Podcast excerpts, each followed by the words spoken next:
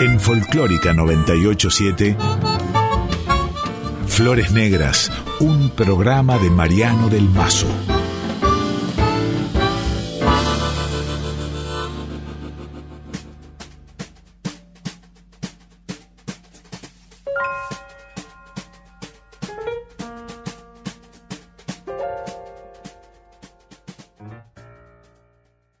Mi abuela era del 10 y bajo la parra me contaba historias de la Nevada del 18 y de la Santa Trinidad de Carlos Gardel, Agustín Magaldi e Ignacio Corsini.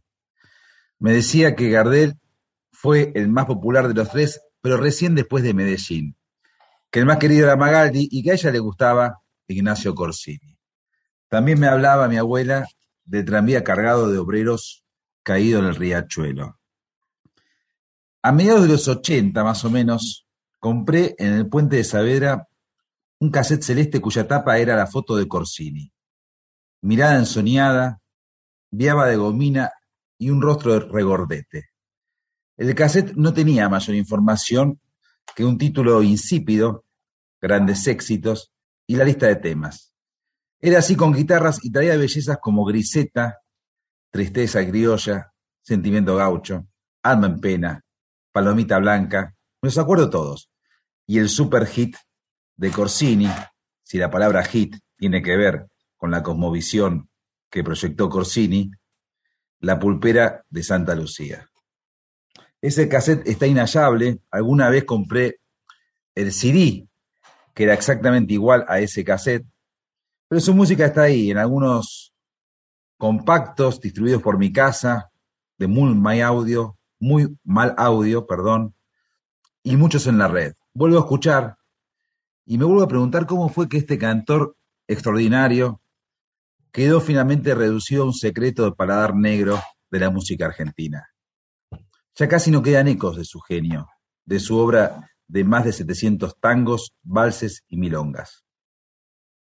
Uno de sus más tenaces exégetas, Enzo Valentino, un fino cantor que lo calcaba y que lo vi en algunos templos del tango en aquel reverdecer tanguístico de la ciudad a mediados de los 90, murió hace poco tiempo. Tampoco vive Luis Cardey. Luisito solía convocar en vivo el recuerdo de Corsini con su voz pequeña y bien colocada y sus estupendas versiones de Temblando, de Sentimiento Gaucho, de Ventanita, de Arrabal. Bueno, Corsini, ustedes sabrán, nació en Italia. Algunos dicen que esa fue una de las causas de su popularidad lejana a la alcanzada por Carlos Gardel, que nació en Francia. No sé, el tema que adoro a Corsini, adoro su vida, vengo de leer un libro formidable, no hay muchos, muchos informes, no hay mucha data Ignacio Corsini, acaba de salir un libro que se titula simplemente ¿Por qué escuchamos a Ignacio Corsini? Y ahí nos dan algunas claves. Cada vez que paso por la bicisenda de la calle Otamendi, ahí muy cerca del Parque Centenario, veo una placa, una placa muy, muy modesta, que claramente no refleja la importancia que tiene este hombre en nuestra cultura popular. Esa placa combate en inferioridad de condiciones, claramente en inferioridad de condiciones al olvido. Amamos a Ignacio Corsini, Pablo Dacal también.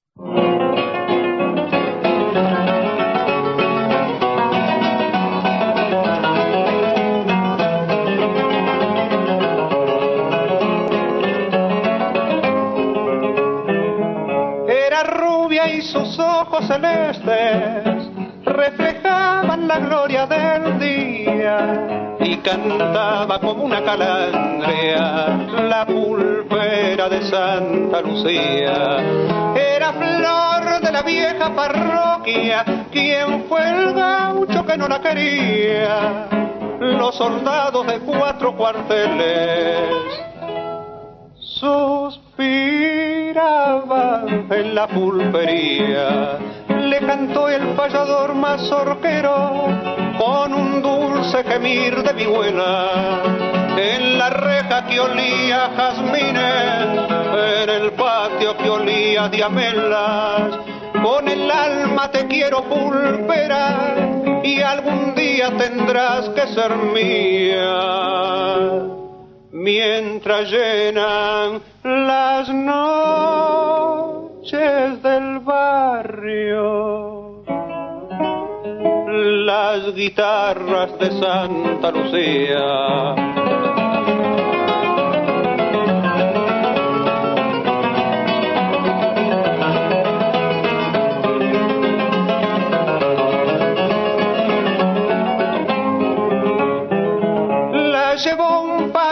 De la valle, cuando el año 40 moría, ya no alumbran sus ojos celestes la parroquia de Santa Lucía. No volvieron los trompas de rosas a cantarle vidas y cielos en la reja de la pulpería. Los jazmines lloraban de celos y volvió el payador mazorquero a cantar en el patio vacío la doliente y postrer serenata que llevabas el viento del río. ¿Dónde estás con tus ojos celestes? Oh pulpera que no fuiste mía, como lloras por ti las guitarras, las guitarras de Santa Lucía.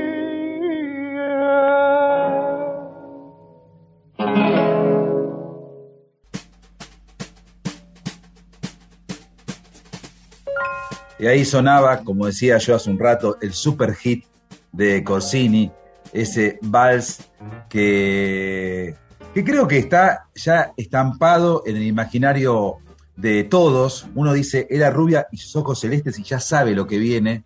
Y es uno de los valses federales de la dupla formada por Enrique Maciel y Héctor Pedro Blomberg. La voz increíble de Ignacio Corsini. No saben lo contento que estoy, pero francamente, lo contento que estoy de tener la posibilidad de conversar con Pablo Dacal, que es un gran músico por derecho propio, diría Cortés, pero además es alguien que le gusta investigar, es curioso.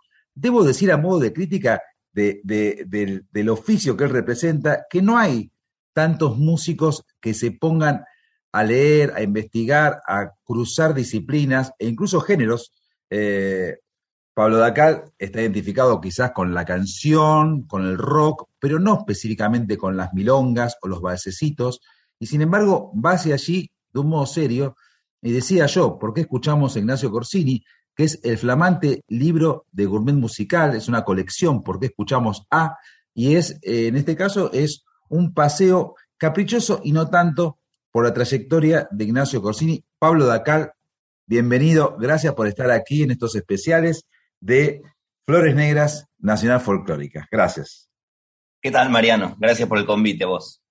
Lo primero, lo primero, ¿por qué escuchamos a Ignacio Corsini? ¿Por qué lo escuchamos? Y bueno, quizás porque no se lo escucha, entonces hay que escucharlo, porque fue un gran cantor, creo, porque generó un repertorio que tiene muy pocas reproducciones en, las últimas décadas, y porque creo yo que configura una idea de artista y cantante quizás no tan hegemónica y que puede alumbrar un poco el oficio del presente. ¿Cuándo fue que te metiste con Corsini? ¿Cómo fue tu, revelación? Bueno, fue un poco azarosa como la de casi todos, creo, o al menos la de nuestra generación que... Puse que yo, perdóname, yo contaba lo que Puente sabe, era un cassette medio celestito, que acá tengo el CD, eh, y algo parecido le pasó a, Ignacio Barchowski, me contó una vez. Eh, todos tuvimos quizás una, una vez en nuestra vida que escuchamos esa voz y dijimos, ¿y esto? Porque todos hablábamos de Gardel, lo escuchábamos en los programas de Héctor Larrea, lo escuchábamos en nuestros padres, las películas, pero de pronto, ¿no? Fue, es fuerte. ¿Cómo fue tu caso? Y de repente aparece algo, sí. Y viste, ahí en los 90, en un momento le empezamos a prestar todos los que veníamos del rock eh, una atención especial al tango, que nos constituía, pero qué sé yo, creo que a partir de Goyeneche, ¿no? De la película Sur, de todo ese momento en el cual empezamos a ver algo, eh, yo me empecé a, interesar cada vez más, porque la verdad soy curioso y me interesan todo tipo de músicas, y como bien decís, claro, tenía unos discos de Gardel, me metí a escuchar eso, y hablando con amigos más del palo del tango, me nombraban a Corsini, a Magaldi, a Corsini, Magaldi. Entonces, cuando puse a punto mi Wincofone, eh, la verdad lo que hice fue ir al Parque Rivadavia y empezar a buscar discos. En un momento encontré uno de Magaldi y uno de Corsini y me lo llevé. Lo que pasa es que después eso se fue asentando con el tiempo, ¿viste? Porque ahí descubrí un repertorio que no conocía para nada. El disco se llamaba El Adiós. Eh, tenía ese tango que es muy hermoso y otras canciones que eh, curiosamente había pocos tangos. eran, la mitad eran tangos, después eran canciones criollas, valses, eh, y su voz, la verdad que me llamó mucho la atención desde un comienzo, porque tiene esa cualidad eh, de una interpretación eh, bastante llana o que podría parecer liviana en un comienzo, digamos, como que no recalca las ideas, sino que se entrega a una cosa más lírica, más melódica. La verdad es que eso después fue decantando con el tiempo. Yo después me armé un trío de guitarras hace ya como unos 10 y 12 años, algo así, y al momento de buscar repertorio empecé a meterme más en Corsini. Y en un momento no te das cuenta cómo y estás enamorado de, la figura, ¿viste? De, lo que empiezas a generar, porque empecé a conseguir otros discos y empecé a conocer ciertos datos de, su biografía que me parecieron muy curiosos. Realmente fue un personaje muy curioso en la cultura argentina, creo yo. Vamos a ver, Pablo, de acá, si te parece, bueno, de Corsini como el anti-Gardel en cuanto a su carencia de ambición y su carencia de afanes de estrellato. Fue alguien digamos, y ahora lo quiero conversar con vos, alguien, por ejemplo, se enamoró perdidamente de una mujer y cuando la mujer murió, desapareció de la escena eh, totalmente herido de amor, una, una, una, historia muy romántica, muy pura, el Tano Corsini. También quiero que hablemos de, de, la trifecta que tenés entre manos, porque es cierto, salió un, un libro fantástico, pero a su vez vas a sacar un disco sobre Corsini y una película sobre la grabación de ese disco. Eh, quiero que hablemos también de las voces en el tango en contraposición con las voces en el rock, siendo, creo yo, el tango uno de los géneros mejor interpretados, los géneros populares mejor interpretados del mundo, y siendo el rock algo que, puede soslayar de cuestiones como la entonación o como de ciertas formalidades, eh, de Dylan para acá, casi que puede hasta llegar a ser un mérito no ser un gran cantante. Eh, o no necesariamente. Así que tenemos mucho para hablar. Hablaste del adiós, vamos con el adiós, Ignacio Corsini, y después un balsecito que yo se lo escuché a Ada Falcón, se lo escuché a la Juri, a Luciana Juri, se lo escuché a Lidia Borda, es una belleza, es otra canción de amor tremenda. Yo no sé qué me han hecho tus ojos, canta aquí en Flores Negras, Ignacio Corsini.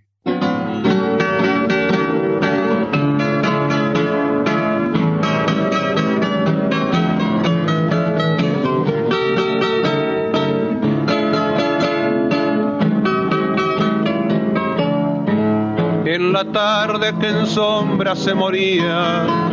Buenamente nos dimos el adiós, mi tristeza profunda no veías y al marcharte sonreíamos los dos. Y la desolación mirándote partir quebraba de emoción mi pobre voz el sueño más feliz moría en el adiós y el cielo para mí se obscureció. En vano el alma con voz velada volcó en la noche la pena. Solo un silencio profundo y grave lloraba en mi corazón sobre el tiempo transcurrido vive siempre en mí.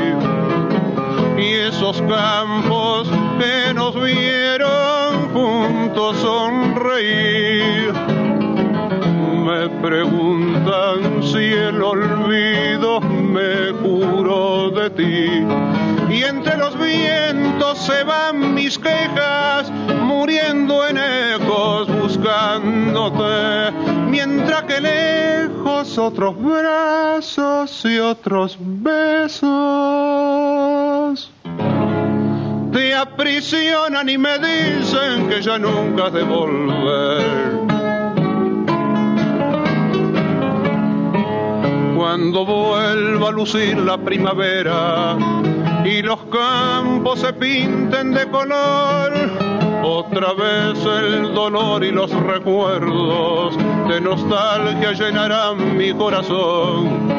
Las aves poblarán de trinos el lugar y el cielo volcará su claridad.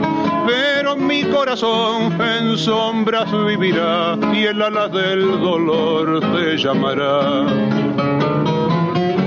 vano el alma tira la luna, con voz velada la pena.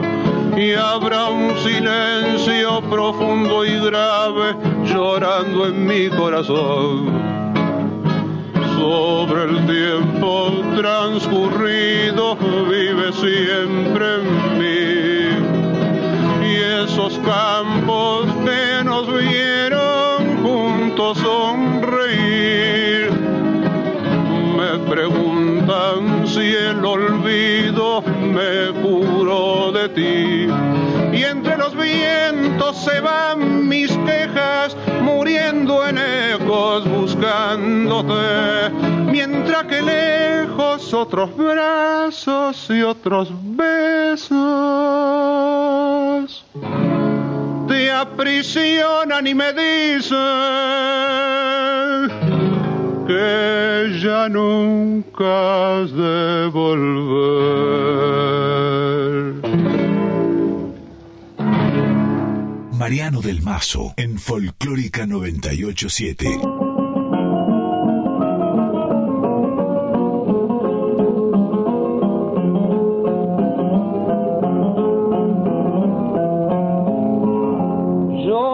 Sé si es cariño el que siento yo no sé si será una pasión, solo sé que al no verte una pena va rondando por mi corazón. Yo no sé qué me han hecho tus ojos, que al mirarme me matan de amor. Yo no sé qué me han hecho tus labios, que al besar mis labios se olvida el dolor.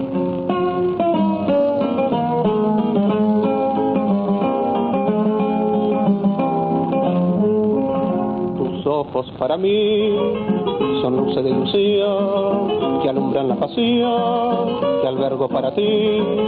Tus ojos son destellos que van reflejando ternura y amor. Tus ojos son divinos y me tienen preso en su alrededor. Tus ojos para mí son el reflejo fiel de un alma que al querer querrá con frenesí. Tus ojos para mí serán serán la luz de mi camino que con fe me guiarán por un sendero de esperanzas y esplendor, porque tus ojos son mi amor. Yo no sé cuántas noches de insomnio en tus ojos pensando pasé, pero sé que al dormirme una noche con tus ojos preciosos soñé yo no sé qué me han hecho tus ojos, que me embrujan con su resplandor. Solo sé que yo llevo en el alma tu imagen marcada con fuego de amor.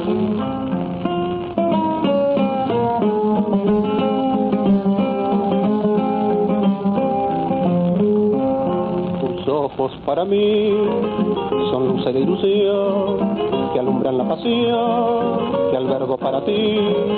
Tus ojos son destellos que van reflejando ternura y amor. Tus ojos son divinos y me tienen preso en su alrededor. Tus ojos para mí son el reflejo fiel de un alma que al querer querrá con frenesí. Tus ojos para mí serán serán la luz de mi camino que con fe me guiarán por un sendero de esperanzas y esplendor, porque tus ojos son mi amor.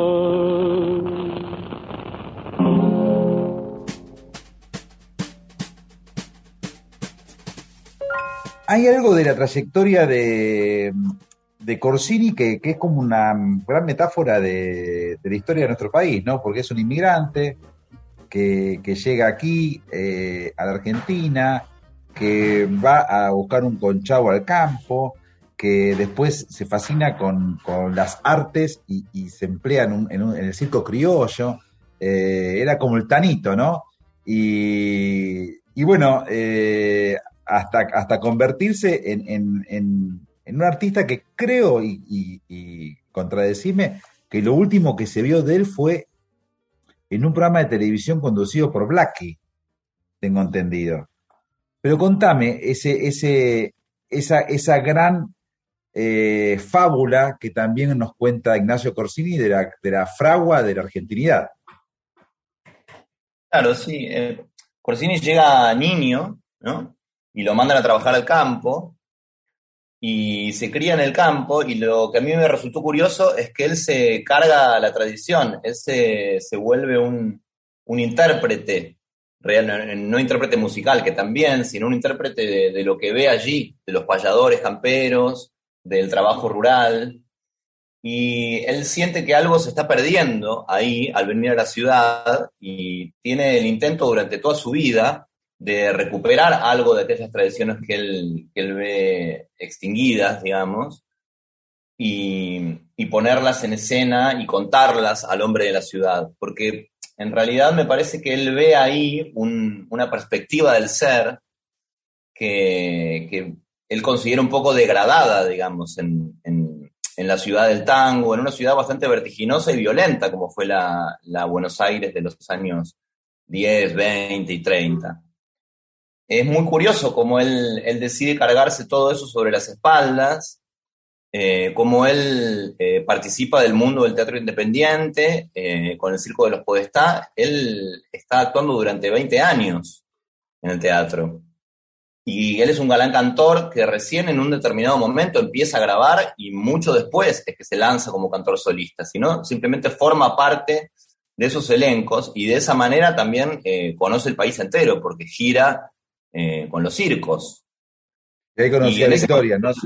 En ese contexto del circo él se enamora, exacto, claro. Él se enamora de Victoria, que era hija de un dueño de circo, y decide pasar con ella toda su vida y es un padre joven, lo cual también es una rareza. ¿no? En, el tango y en la música en general, no es tan común que alguien sea padre a los 19 años y que se tome eso con una seriedad eh, importante. Ahí, digamos, vos que sos artista, ahí corre en desventaja con, con Carlos Gardel, en el sentido de que tener una familia y querer tener una familia ya supone un ancla, ¿no? Un ancla que uno elige, en este caso Corsini, cuando Gardel se mete en una historia de conquista de mercados, eh, Corsini estaba quizás eh, cambiándole los pañales de tela a, su, a su cría, ¿no? Totalmente. Y eso es, entre otras cosas, me parece lo que lo hace no viajar y lo, que termina asignando sus viviendas aquí, inclusive la decisión en un momento de alejarse del centro, cuando él se va a fines de los 20 a Parque Centenario, bueno, irse a Parque Centenario era alejarse realmente del centro, del lugar en el que trabajaba todos los días. Sí, Por Corsini, como los cantores de esa época, estaban todos los días en el teatro, todos los días laburando.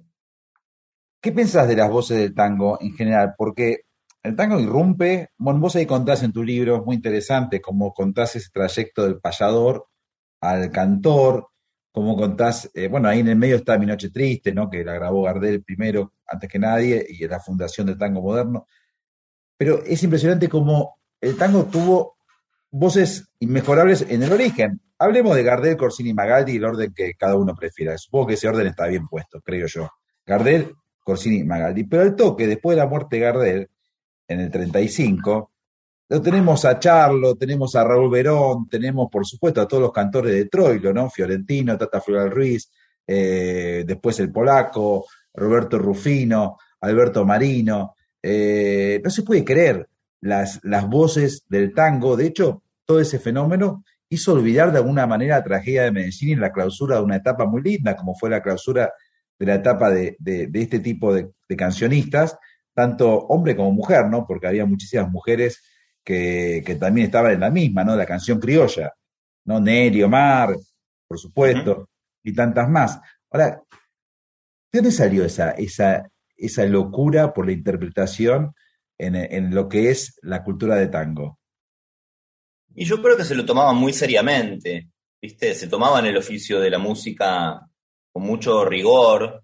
Eh, la idea del autor era una idea colectiva, también eso no hay que olvidarlo. Si bien Corsini compuso algunas pocas canciones en un comienzo, Gardel compuso mucho más, pero después en la mayoría de los casos que citamos no eran casos de cantautores, sino más bien eran intérpretes. Y el ser intérprete, bueno, implicaba una serie de cosas, ¿no? Implicaba relacionarse con una tradición del canto que, de alguna manera se estaba iniciando en lo que era la música popular acá en Buenos Aires, porque tenía ecos también del canto lírico eh, o del canto de los payadores, como decíamos antes, de un, de un lugar me parece mucho más eh, íntimo y, salvaje en el buen sentido. Eh, y, también con una elaboración musical a partir de los compositores que había, que era muy compleja. Realmente, vos ves las partituras de tango, esto no va en desmedro del, rock and roll, que lo amamos, digamos, pero me parece que el código es otro, ¿no? El, rock tiene que ver más con una cuestión sonora y con, con otro tipo de, relación, me parece, con la música, con el público, con, con la elaboración de esas obras. Eh, ahí había un, juego en las voces que, me parece que cada uno estaba buscando eh, hacerlo cada vez mejor, ¿viste? La competencia era quién canta mejor realmente. Y además con una técnica que también estaba en sus albores y obviamente no ayudaba y bueno, en buena hora te diría, porque no, no se trataba solo de, ni hablemos del, del, autotune, que obviamente no existía, me refiero que no, existían los micrófonos. Claro. Entonces había un poco, no podías cantar tan bajito, no podías cantar más o menos. Cuando grababan, eh, ibas a grabar y no podías hacer 80 tomas, ¿entendés? Iban a grabar y eran todo primera toma, después se podían eh, hacer algunas más, pero, digamos, había que estar preparado. Eh, cuando se habla de, de, dónde viene el tango, hay muchas teorías, pero generalmente se coincide en una mezcla de la banera, de la canzoneta, en fin, la milonga. Cuando se habla de, la, de dónde viene la voz de Gardel, sobre todo, que es el que más estudios ha suscitado, se habla mucho de, su fanatismo por Caruso, por Enrico Caruso, eh, siendo Gardel francés criado en el Abasto, bueno, eh, Corsini nació en Italia, no solo nació en Italia, nació en el sur de Italia, y, te pregunto si se, te ocurre, o, si, lo investigaste, si hay algún vínculo entre eh, la voz de Corsini y la voz de los grandes eh, cantores, cantantes de ópera que, abundaban sobre todo en el sur de Italia. Eh, bueno, yo creo que un poco sí la hay. de hecho, en la ciudad en la que se cría Corsini se inaugura un gran teatro de ópera, este, y eso seguramente tiene que haber estado dando vueltas por, por sus oídos. También la canzoneta napolitana, siciliana, este, que tiene un tipo de emisión eh, bastante elocuente, nasal, fuerte, eh, pero también, eh, te insisto, con, la presencia de los payadores. Me parece que esa experiencia que él tiene ahí en el campo y después cuando viene a la ciudad, toda su relación con Bettinotti, la figura de Bettinotti, uno de los que es como el payador, el último payador, como decía la película, ¿no? Hay una película que se llama así sobre su vida, y lo que sería el primer cantor de repertorio fijo, que, empieza a dejar el canto improvisado para armar un, repertorio que, empieza a mostrar aquí y allá. Eh, me parece que todo eso lo configura y a la vez hay una especie de epifanía que él siempre contó. me parece que él era un, un artista con una conciencia mítica bastante fuerte. Él resolvía eh, determinados hechos en su vida con pocos trazos. Y él siempre habló de que él había oído, a él había empezado a cantar imitando a los pájaros de la provincia. Y cuenta, él siempre contó, digo, cuenta la leyenda, pero en realidad era él el que lo contaba, que eh, él andaba corriendo, él trabajaba de boyero, entonces estaba todo el día solo, llevando bueyes de aquí para allá, y lo que hacía era imitar a los pájaros.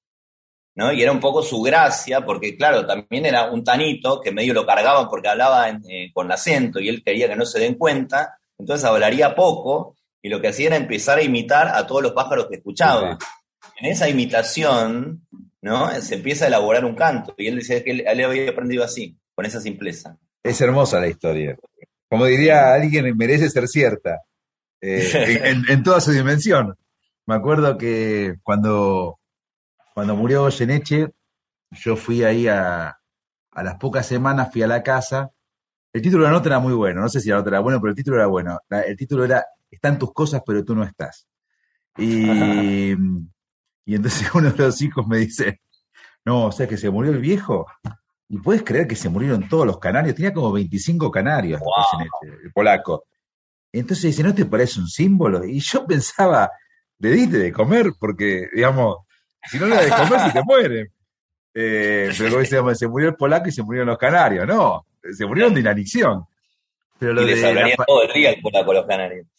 La pasión de Corsini por los pájaros es hermosa y, por supuesto es hermosa eh, en, lo que finalmente se convirtió eh, Ignacio Corsini. Hablamos aquí en Flores Negras con Pablo Dacal de todo su gran eh, estudio que ha realizado con la obra de Ignacio Corsini.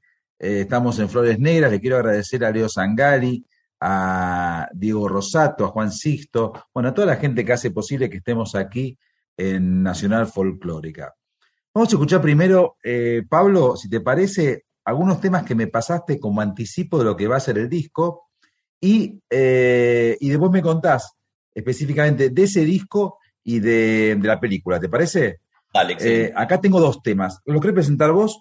Tengo La China de la Mazorca, otro tema del repertorio de Blomberg y Maciel, un clásico del repertorio de Ignacio Corsini, y Bettinotti, recién vos contabas, es un tema pero a su vez también es el nombre de eh, El último payador, como se le dice, que hay una película que la protagonizó Hugo del Carril. Eh, presentame vos los temas y después hablamos, dale. La China de la Mazorca, con guitarras, tres guitarras. Claro, eh, bueno, grabamos estos temas y, otra parte del repertorio con, con, respeto y amor, buscando invocar al caballero cantor. La China de la Mazorca forma parte de, como nombrabas antes, del repertorio federal, que es el repertorio que organizan Blomberg y Maciel que transcurre principalmente, absolutamente en, los años de Rosas, en los años de la Confederación.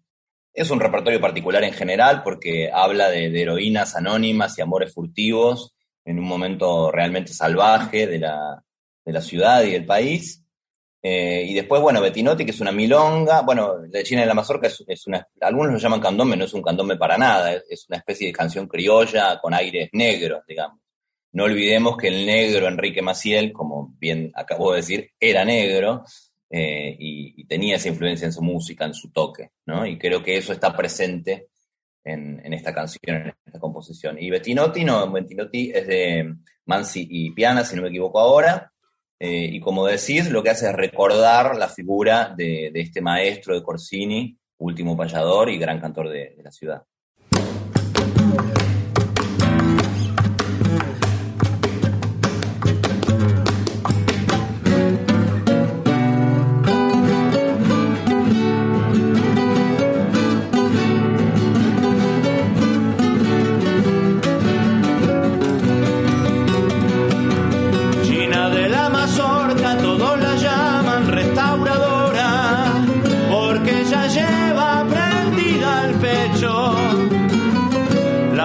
Sangre de la divisa de Buenos Aires.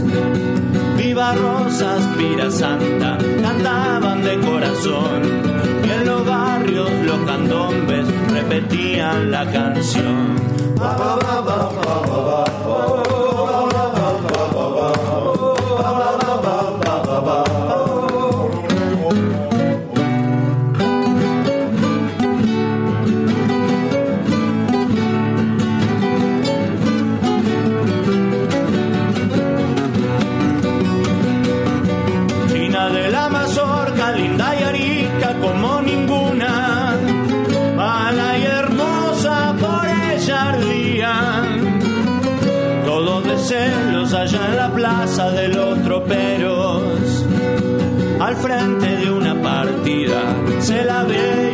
y en la esquina de la patria se escuchaba este cantar.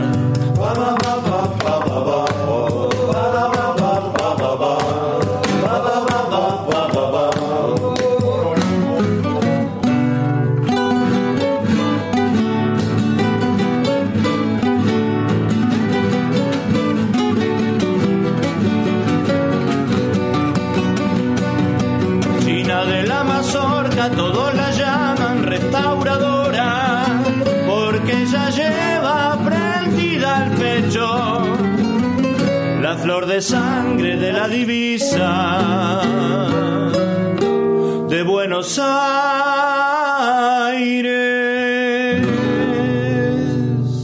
Flores negras.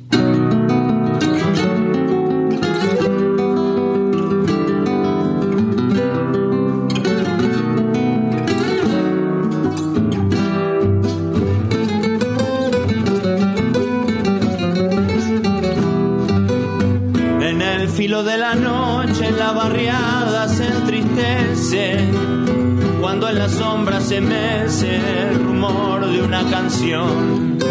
Paisaje de barro negro chapaleado por las chatas, que al son de cien serenatas perfumó su corazón.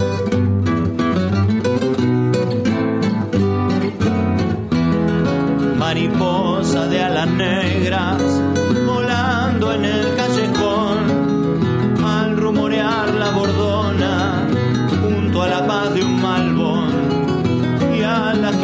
la noche, sombras que el viento llevó, van surgiendo del olvido, las mentas del payador.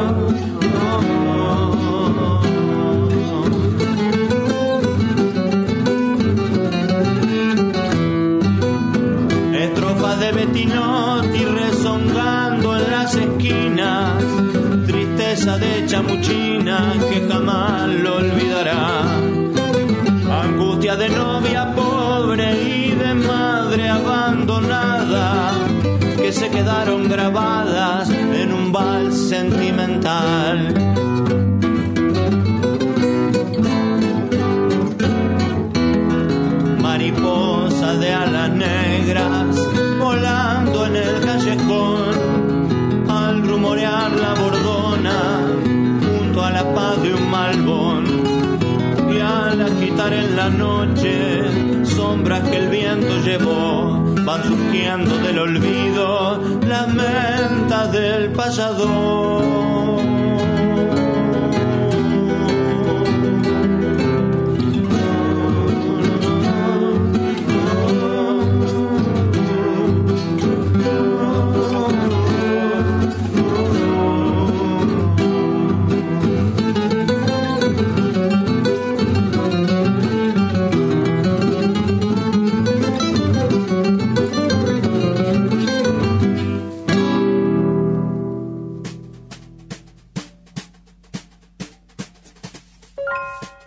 Sorprendente, por supuesto, ¿no? la diferencia en el nivel de sonido de aquellos temas que estábamos escuchando, eh, grabados por Ignacio Corsini allá en las primeras décadas del siglo XX, y esto que es tu nuevo proyecto que, fue grabado hace, hace meses. es impactante eh, y es también un poco respirar, escuchar un poco de sonido contemporáneo, pero bueno, suenan bárbaras las guitarras. Hace mucho tiempo que trabajas con esas guitarras, eran las viejas quimeras del tango.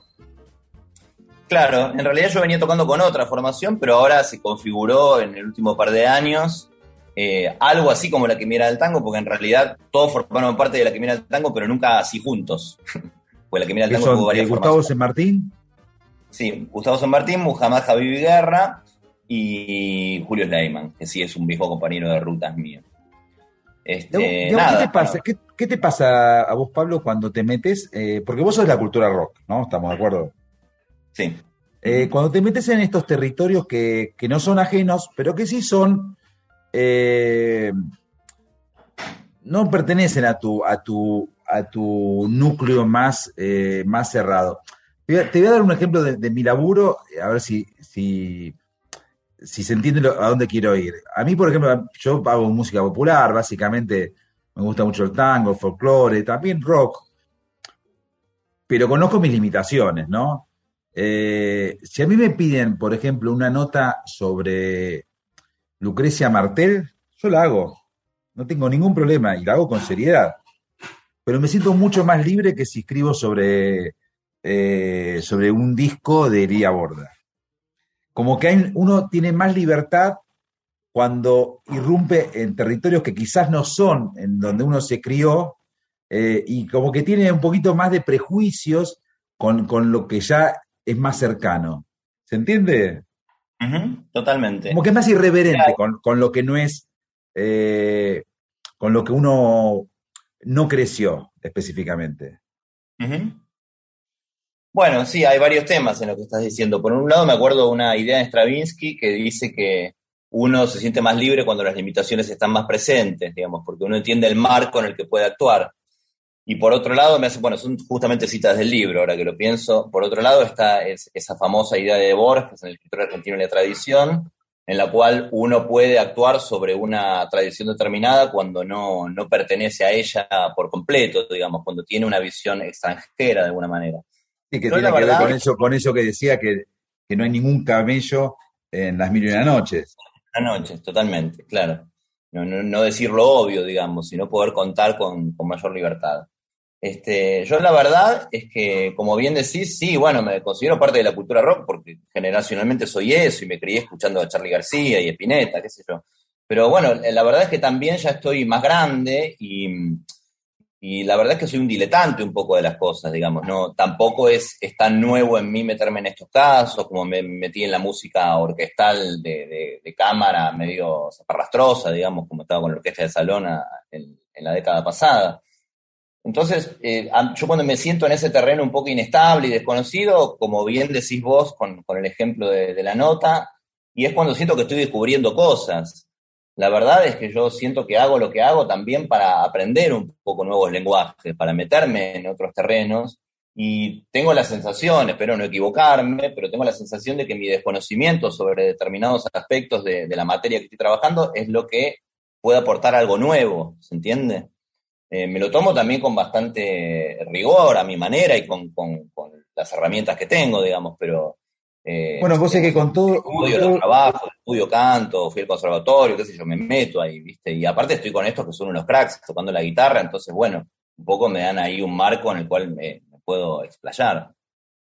Es un tema, porque en lo que es el, tango específico, eh, todo lo que viene pasando, yo te diría desde el año 2000, es un poco antes. Yo estuve muy cercano a toda esa revolución, creo yo, que se provocó alrededor del tango, que, el tango recuperó su pulso vital, recuperó la juventud, bueno, lo que siempre fue, el tango siempre fue una música joven, la hicieron los jóvenes.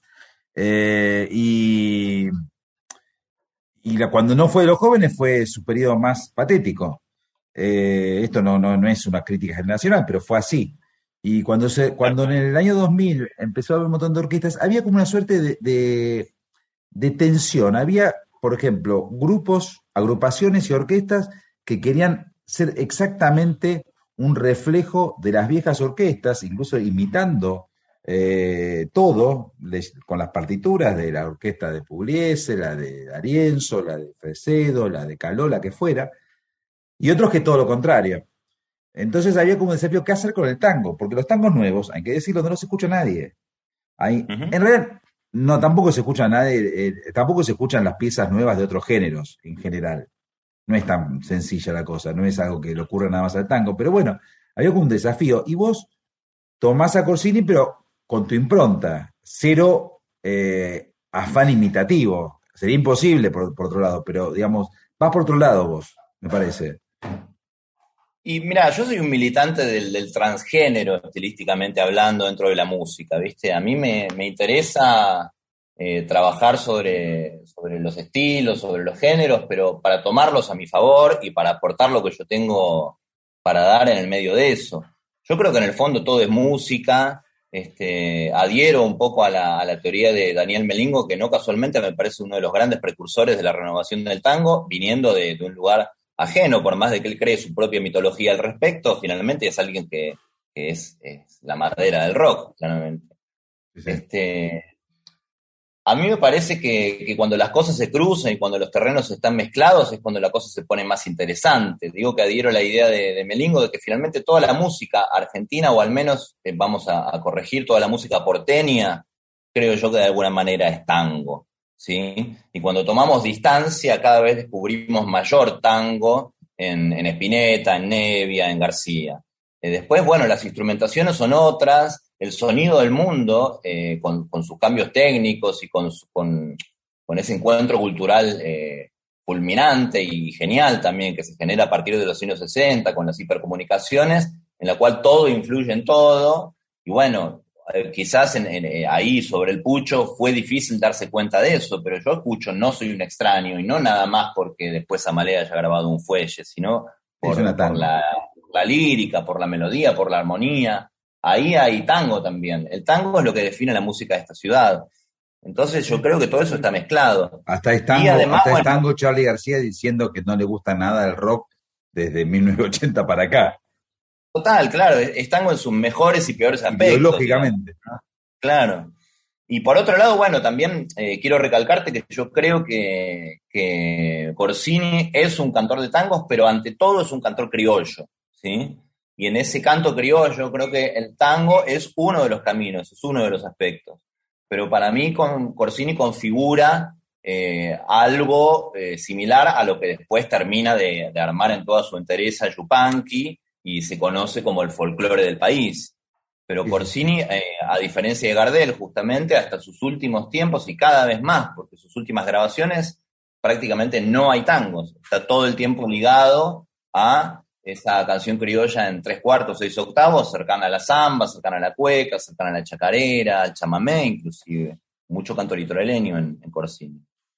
Vamos a escuchar otro anticipo de lo que va a ser tu disco consagrado a, a la obra de Corsini, el clásico La Pulpera de Santa Lucía, tu versión, y después volvemos a Corsini para escuchar otro tema de la dupla Blomberg y Maciel, La Mazorquera de Montserrat. Venga.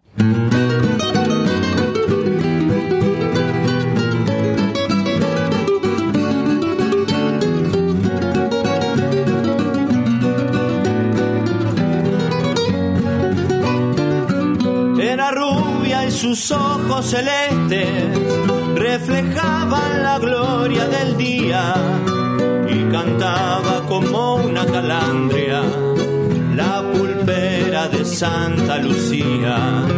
Era flor de la vieja parroquia, quien fue el gaucho que no la quería. Los soldados de cuatro cuarteles suspiraban en la pulpería. Le cantó el payador mazorquero con un dulce gemir de vihuela. En la reja que olía jazmines, en el patio que olía diamelas. Con el alma te quiero pulpera ser mía mientras llena la noche del barrio la guitarra de Santa Lucía.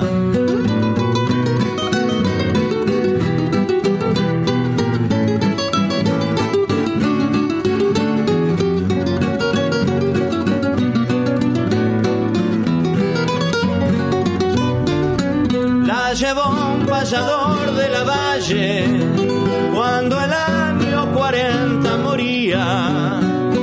alumbran tus ojos celestes la parroquia de Santa Lucía. No volvieron los trompas de rosas a cantarle vidalas y cielos en la reja de la pulpería. Los jazmines lloraban de celos volvió el payador mazorquero patio vacío la doliente y postrer serenata que llevabas el viento del río. ¿Dónde estás con tus ojos celestes, oh pulpera que no fuiste mía? Como lloran por ti las guitarras las guitarras de Santa Lucía.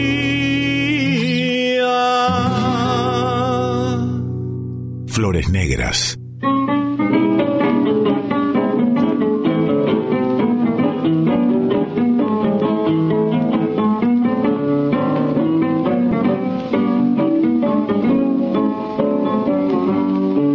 Cumplió quince años la primavera del año rojo de la ciudad y la llamabas la más orquera todo el barrio de Montserrat.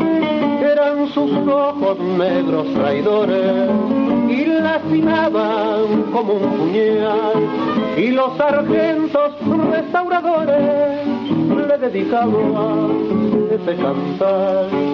Cuida la vida del que te quiera, porque si indagas lo buscarás por tus amores de mazorquera en la parroquia de Montserrat, bajo el rebozo rojo sangriento, los labios de ella reían más y las guitarras de los sargentos así volvían a suspirar por tus amores degollaría hasta el porteño más federal.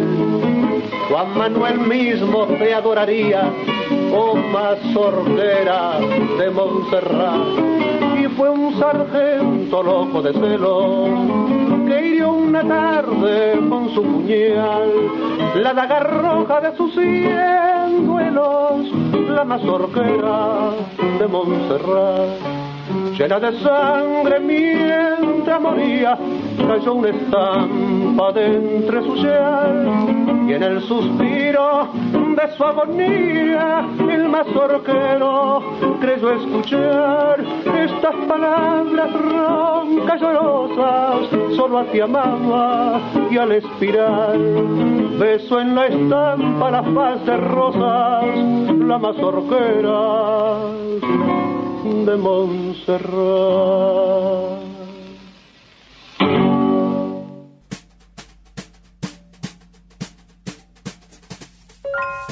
Seguimos con Pablo Dacal aquí en La Folclórica. Estamos en Flores Negras, estos especiales que me encantan. Hoy está todo dedicado a la figura de Ignacio Corsini a través de Pablo Dacal. Hoy, hoy, su principal exegeta. Y, te quiero preguntar cuándo sale el disco, cuál es tu plan, y háblame de la película que tengo entendido que va a ser dirigida por uno de los directores que yo más admiro, el director de Balneario, de La Flor, eh, Mariano Ginás, junto con eh, Mendirarzu. Sí, exacto. Eh, bueno, el disco ya veremos, digamos, porque los tiempos eh, contemporáneos son tan extraños que no ni siquiera sé si saldrá en forma de disco. Por lo pronto vamos a lanzar un simple con dos temas con la China de la Mazorca y, y la Pulpera de Santa Lucía de acá a fin de año, después irán saliendo y, me refiero que no sé si, se corporizará, digamos, pero al menos estará girando por las redes. Sí, sí, yo cuando digo disco en realidad es, tener las canciones disponibles, claro. Exacto. Bueno, eso en algún momento, una cosa así como marzo, ya, ya va a estar. De hecho, el disco está terminado, digamos. Simplemente estamos viendo cómo administrar este barco de, de millones de cosas que estamos haciendo. La película también de alguna manera está terminada. Eh, de hecho, anoche vi el último corte que, tenemos, que está buenísimo, estoy encantado.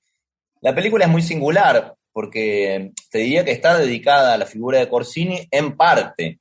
Eh, más bien está dedicada a la figura de, Blomberg, también en parte a la de Maciel, pero sobre todo eh, está pensada como una indagación sobre el repertorio federal, sobre ese, ese movimiento que hacen este músico y este autor en la voz de Corsini, en el que se ponen a pensar con, eh, el, telón de fondo de la Confederación de 1840, 1850, en esas figuras heroicas y trágicas de, mujeres eh, muertas, asesinadas y de amores terribles. Ellos se ponen a cantar eso. Pero qué interesante, no, no, no me la puedo imaginar la película, la voy a esperar con mucha ansiedad. Yo eh, vi, mucho de Ginás.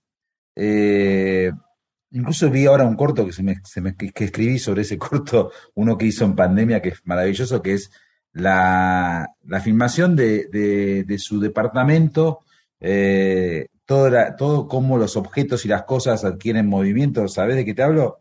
¿De Ginás? Sí, sí, Pero se me fue el nombre de ese corto. Tampoco lo, recuerdo. Lo que quiero decir que Marcelo, de, que, que Mariano Ginás eh, ha utilizado muchos paisajes camperos en sus, en sus largas películas y, y es un gran fanático de la música y del tango, en, esta, en este corto que yo digo, que me da mucha bronca no acordarme el título, mete, por ejemplo, eh, creo que un tema de Nelly Omar, se escucha también Luis Cardey, hay como, como un, una banda de sonido muy de fondo, que es muy criolla. Y también eh, me acuerdo de Juan Villegas, otro director de la generación de Mariano Ginás, muy interesado en la canción criolla, que hizo un documental sobre Victoria Morán, una cantora que, camina la huella abierta por Nelly, Nelly Omar. Y me pregunto si no te, se está dando también una suerte de, de reivindicación de los jóvenes directores o más o menos jóvenes directores sobre temas criollistas que antes estaban totalmente arrumbados a aquellos directores hoy totalmente olvidados de la década del 50, como, bueno, eh, Torre Nilsson, Hugo del Carril, eh, gente que se dedicó a, filmar, la patria desde un lugar muy interesante.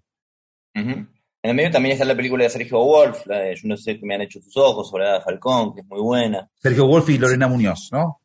Total. Acá, como te digo, mira, en realidad surge de, una especie de obsesión fanática. Yo soy muy amigo de Mariano y de Agustín.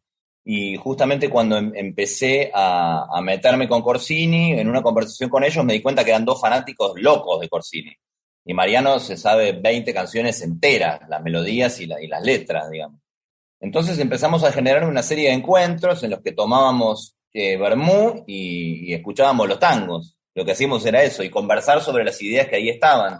Y a partir de, ese fervor, de estar juntos y darnos cuenta de lo que nos pasaba con ese repertorio, como decíamos al comienzo de la charla, ¿no? Lo que te pasa cuando escuchas a Corsini, cuando escuchas lo que está cantando, es que dijimos, bueno, empecemos a hacer algo, no sabíamos bien qué. Eh, empezamos a barajar varias cosas, terminamos haciendo una especie de, conferencia performática que se hizo en el, en el Festival Vecino en el verano, en el medio, bueno, en los últimos tres años yo fui escribiendo el libro, me metí a grabar el repertorio y cuando yo tenía el repertorio entre manos ya armado con los guitarristas, no me cerraba la idea de hacer solo un disco, un poco por todas estas cosas que venimos comentando. Me parecía interesante poner mi voz al servicio de ese repertorio, me parecía interesante actualizar el sonido de ese repertorio, pero en algo siempre encontraba la sombra de Corsini. Pensaba, bueno, pero yo no lo voy a cantar mejor que Corsini, esto es imposible.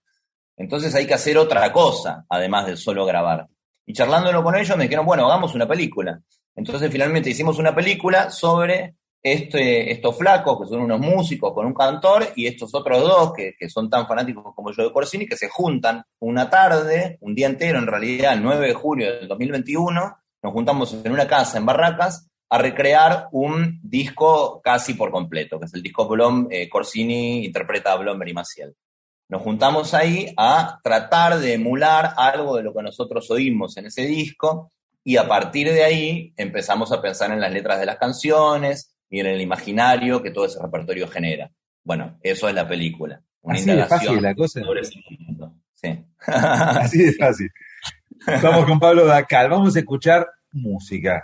Ahora nos corremos de alguna manera un poquito de Ignacio Corsini, pero no tanto. Vamos a escuchar otras voces haciendo el repertorio que inauguró de alguna manera en las primeras décadas del siglo XX Ignacio Corsini. Vamos con la gran Nedi Omar, eh, a quien llamaban la Gardel con polleras, un apodo para mí siempre muy feo, fue Gardel con polleras, me parece rarísimo, eh, una de las grandes cantoras, cantoras criollas de todos los tiempos, eh, haciendo Tristeza Criolla y la canción de Amalia, que también hay una versión muy linda del espectáculo Recuerdos son Recuerdos, de que estaban, lo cantan a dúo Rita Cortese y Soledad Villamil, me encanta, no la puedo encontrar esa versión.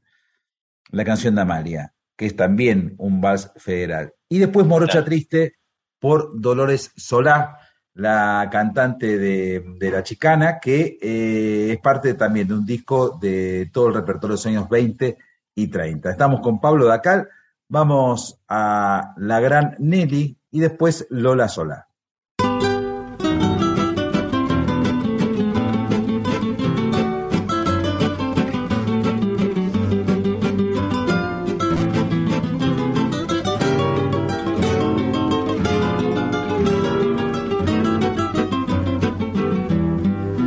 Ya en el rancho no nacen las flores, ni se ve la guitarra colgada, no escucha la verde enramada, el idilio campero de ayer.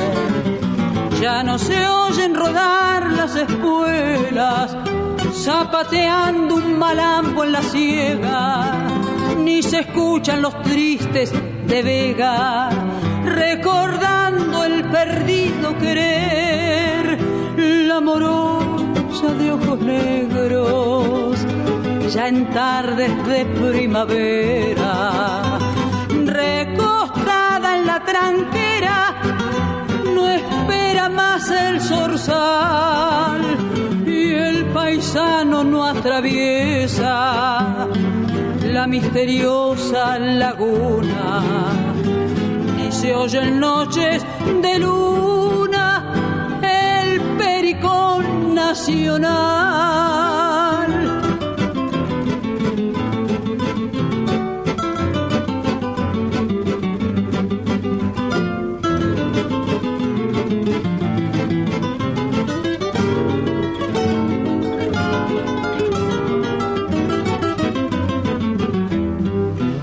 Ya todo eso llevaron los años, ya no cruza veloz el pampero y en las cañas sostén del alero no se para el jilguero a cantar.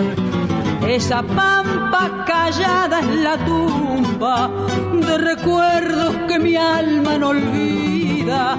La tapera, su losa impulida su cruz, el ombú secular.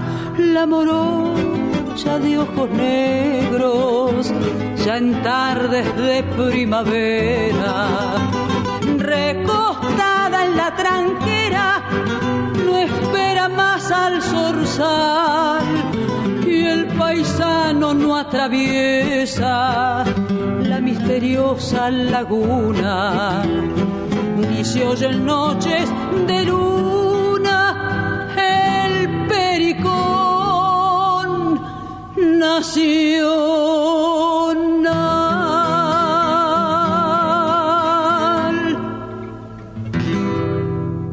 Flores Negras en Folclórica 987.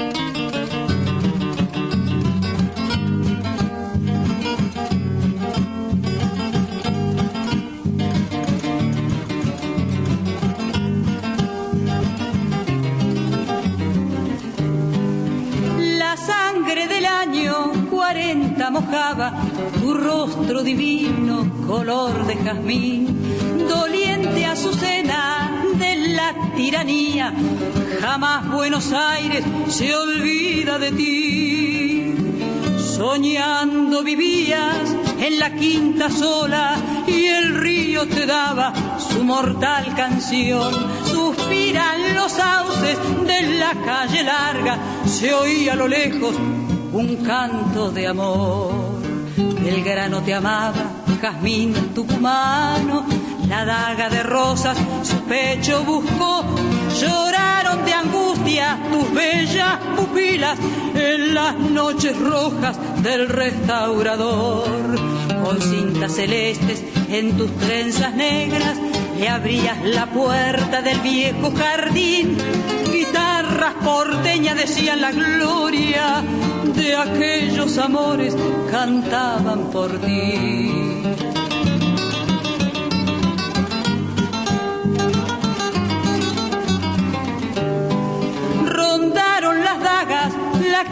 Vacía, la dulce guitarra dejó de cantar. Eduardo Belgrano se estaba muriendo y allí en los rosales goteaba un puñal. Soñaba ser libre, soñó que era suya, en tus ojos negros vio la libertad, miró la divisa celeste en tus trenzas, besó tus pupilas ya no habló más. Los sauces llorosos temblando en el río y el viento en las rejas del barrio del sur cantaban tu idilio de amor y de muerte en la calle larga bajo el cielo azul, suspiro doliente de amor sin ventura, oías Amalia la ardiente canción que Eduardo Belgrano con voz moribunda cantaba a tu oído diciéndote adiós.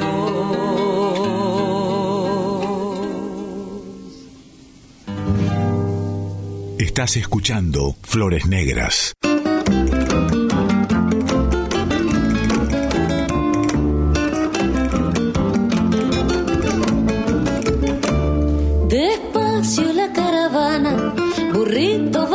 Cerro, detrás va la provinciana acompañada de su perro. Las alforjas bien cargadas de frutos, brevas y flores, y a la forca carga en su pena la pena de sus amores. Morocha, cuando el sol se esconde, morocha, cuando esta hora llegue y nadie te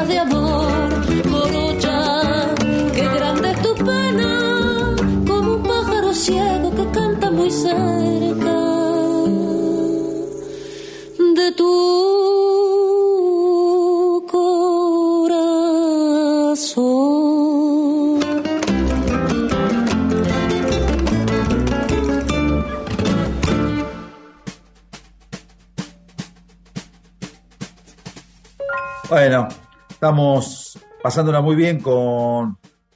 Iba a decir con Ignacio Corsini, con Pablo Dacal. Eh, bueno, también aquí- con Ignacio Corsini. Claro, y también Ignacio Corsini con, con su espectro. Y. ¿Cómo sería esta gente? Yo a veces me pienso. eh, no, me, no me puedo imaginar eh, la, la Buenos Aires de principios de- del siglo XX. Eh, hay algunas fotos que son tan, tan lindas y esa, esa, esos, esas, esas periferias que cantó Mansi eh, me provocan una, una, la- la- una nostalgia que no, de algo que no viví. Eh, está tan bien escrito el tango, tan bien descrito. El tango es un género formidable por muchos motivos, por lo artístico, pero también por los, por el nivel lírico, por el nivel de relato y por lo la buena cantidad de literatura que se ha hecho alrededor del tango. Y diría que tu libro, ¿Por qué escuchamos a Ignacio Corsini de Gourmet Musical, que acaba de salir, se incorpora a esa, a esa tradición de, de, de ser escrito el tango, algo que no ocurre con nuestro folclore, a pesar de que vos decís que Corsini también es folclore, pertenece a la cultura tanguística. Y no, no hay eh, tan buenos libros sobre el Cuchi Leguizamón o sobre Mercedes Sosa. No estoy, me estoy creando enemigos así al pasar, ¿no? Digo, pero Sí, no hay sobre tanto. Sobre Yupanqui hay unos de Pujol buenísimo. Ese es buenísimo. Y, no, y bueno, las cartas de Yupanqui que editó Víctor Muy Pintos. bueno, muy bueno. Sí, sí, pues Yupanqui sí. Pero es de, es de periodistas que no, no son específicamente folclóricos. Ujú. Eh, hay mucho trabajo para hacer, mucho trabajo para hacer. Sí, Eh, y yo creo que en algún momento va a llegar la gente que lo haga. Eh, también es una suerte de autocrítica, ¿eh? porque, porque a mí me han ofrecido hacer cuchillo y samón. Y eh, no sé, es como, como artistas que merecen una, un gran conocimiento. Pablo Dacal, vamos a escuchar un poco más de música, dale, vamos con el Rosal de los Cerros. eh, y después, dedicado a vos, charlemos. eh, y Griseta y Alma en Pena. Vamos a escuchar un poco de música. ¿Por qué me gusta charlemos? Discutamos un minuto, contemos la trastienda a los oyentes. Yo, como soy un caballero cantor también, en la ducha, dije, bueno, te mando la grilla de, del programa para que veas la música que quiero pasar. Y bueno, perfecto.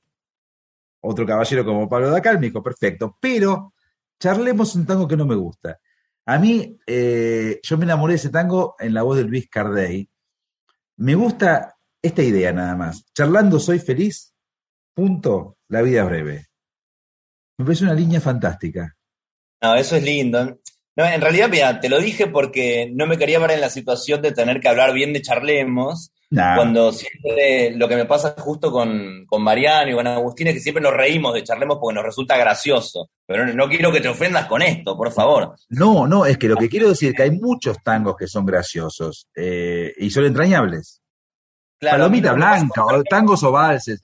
Eh, yo creo que, que- que las letras pierden el sentido en algún momento y, ya no importa lo que dicen, sino son parte del aire, caminito. digamos, hay como, hay una diferencia entre Naranjo con Flor y estos temas pequeños, sensibleros, eh, casi blancos, temas blancos, que era el repertorio que hacía Luis Cardey. Luis Cardey tenía una lista, eh, mm, unas máximas, tenía unos principios totalmente fundamentalistas. Él, por ejemplo, para él el tango moría en la década del 40.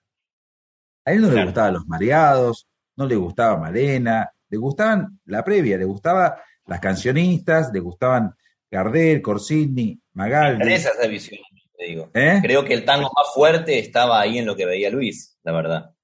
Charlo. No, a mí lo que me gusta con Charlemos en realidad es que no me causa. No, no termino de, de asimilar esa idea en la cual la historia se devela al final. Porque siento que eso no, no funciona tanto en una canción, porque después de la primera vez que la escuchaste, ya conoces el final. Y siento que toda la canción va hacia ese punto, ¿entendés? Entiendo perfectamente. Claro, pero es lindo, lo mejor es disentir, si no, de que no hablaríamos de nada. Vamos con Corsini.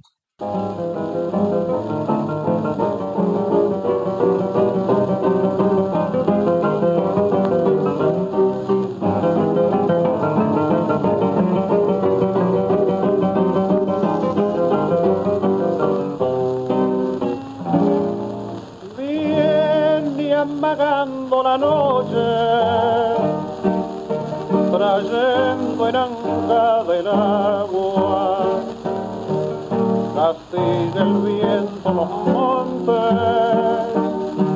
quebrando sus verdes ramas. Se alborotan las haciendas, buscan guarida las aves, y en la costa, en los arroyos, se despeinan los caudales. Al tranco corto de un zaino llegue la ausencia a las casas. Traiga frío hasta en los huesos, pero calor en el alma.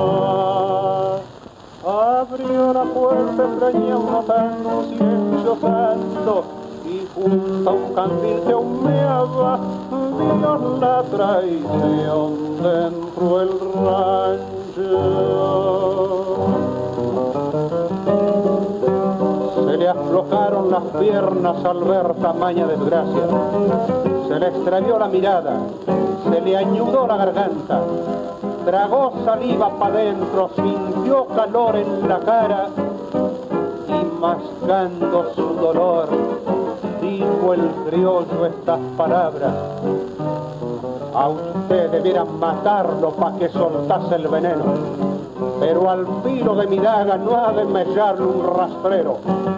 Mas luego mirando a su hembra, no tembles, no seas cobarde, que no es a vos a quien busco, sino al hijo de mi sangre.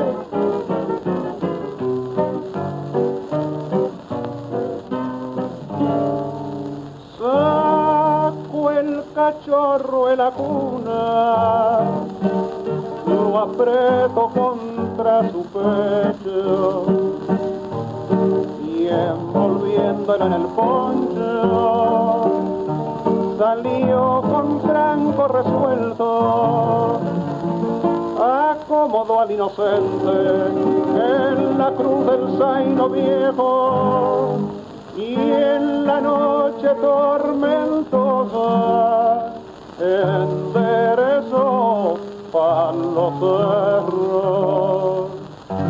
Un relámpago siniestro cruzó por lo alto de un pico vino al pobre criollo besando en la frente al hijo tapó con su poncho pampa los ojos del zaino viejo y cerrándole las piernas le puso a la muerte el pecho.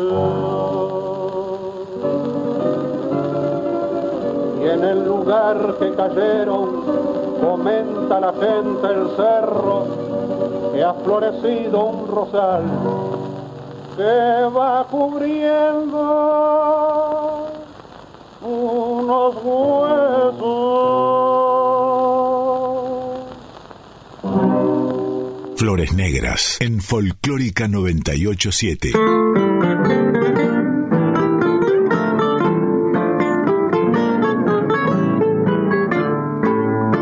Belgrano 6011.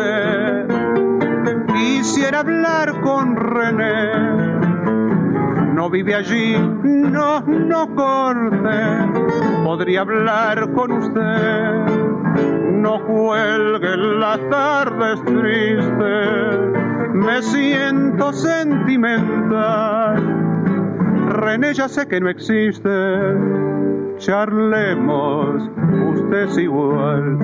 Charlando soy feliz, la vida es breve, soñemos en la gris tarde que llueve, hablemos de un amor, seremos ella y él, y con su voz mi angustia cruel será más leve. Charlemos nada más, soy el cautivo de un sueño tan fugaz que ni lo vivo.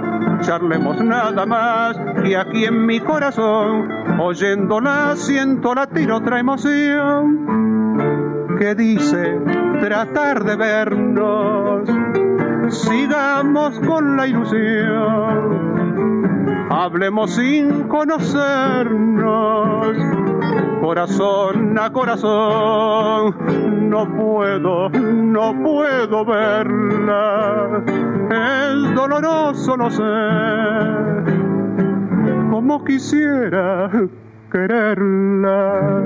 Soy ciego, perdóneme. Charlando soy feliz, la vida es breve. Soñemos en la gris tarde que llueve. Hablemos de un amor, seremos ella y él. Y con su voz mi angustia cruel será más leve. Charlemos nada más, soy el cautivo de un sueño tan fugaz que ni lo vivo. Charlemos nada más y aquí en mi corazón, oyéndola siento latir otra emoción. Flores Negras.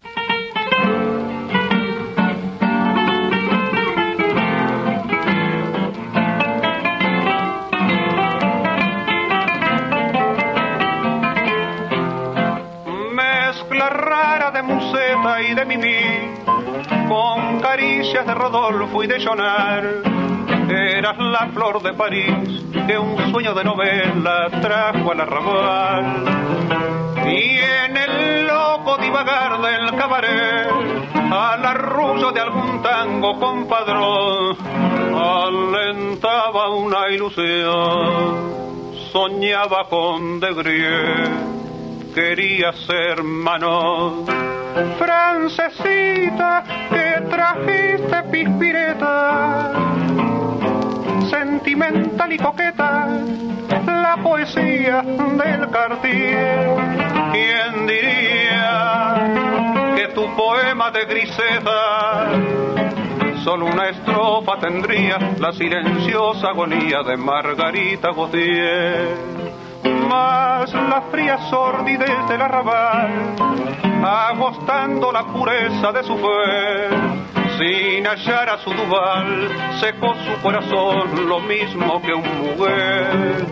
Y una noche de champán y de cocó, al arrullo funeral de un bandoneón, pobrecita se durmió, lo mismo que Mimi, lo mismo que Manon. Francesita, que trajiste pispireta, sentimental y coqueta, la poesía del Cartier. ¿Quién diría que tu poema de griseta solo una estrofa tendría la silenciosa agonía de Margarita Gautier?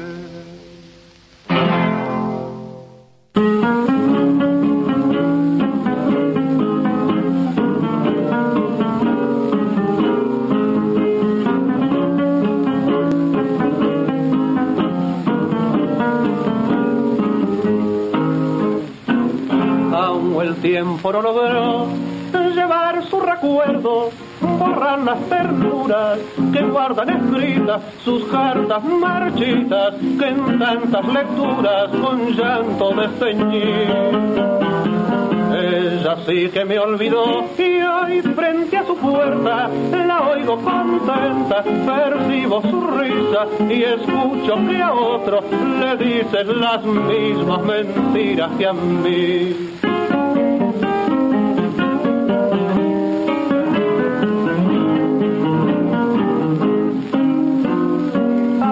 Que en pena va cerrando, acércate a su puerta, suplícale llorando.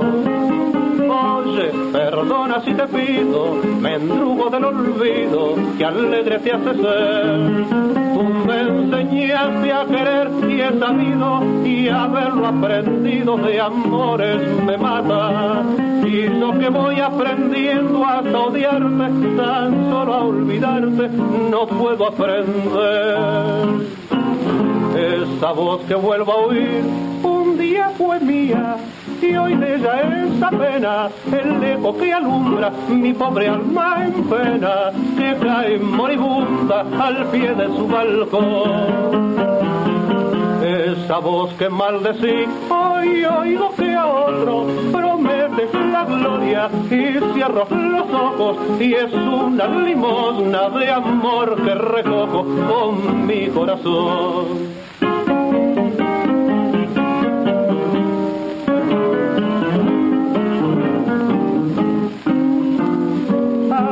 En pena va cerrando, acércate a su puerta, suplícale llorando. Oye, perdona si te pido, mendrugos del olvido, que alegre te hace ser. Tú me enseñaste a querer y he sabido y haberlo aprendido de amores me mata. Y yo que voy aprendiendo hasta odiarte, tan solo a olvidarte, no puedo aprender.